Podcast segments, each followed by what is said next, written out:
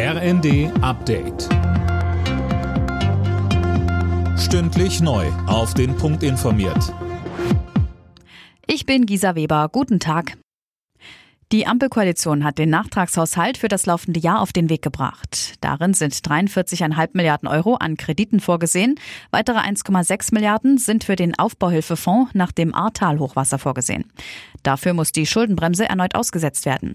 Wie wird das jetzt genau begründet, Christiane Hampe? Die Notlage wird begründet mit dem Verweis auf den Krieg in der Ukraine und den damit verbundenen Energiepreisschock, der auch in diesem Jahr noch deutlich spürbar gewesen sei. Morgen wird der Kanzler dann eine Regierungserklärung im Bundestag abgeben.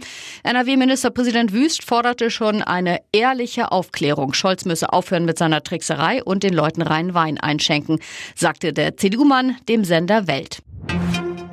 Trotz der desolaten Haushaltslage will der Bund die Länder weiter beim Umbau der Wirtschaft zu mehr Klimaschutz unterstützen. Das hat Wirtschaftsminister Habeck nach einem Treffen mit seinen Länderkollegen erklärt. Es gehe um den wirtschaftlichen Kern Deutschlands. Auf einem Gipfel im Kanzleramt geht es heute darum, wie man den Anteil der Elektroautos in Deutschland schnell steigern kann. Das Problem, das Geld für die Förderung fehlt, deshalb sind E-Autos nach wie vor für viele unbezahlbar.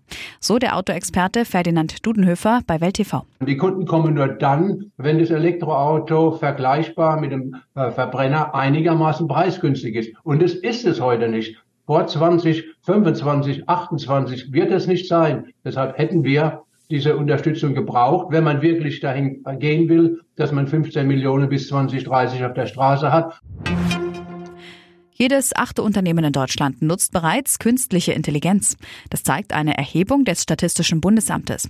Vor allem in größeren Betrieben kommt KI zum Einsatz, unter anderem in der Buchführung oder bei der IT-Sicherheit. Alle Nachrichten auf rnd.de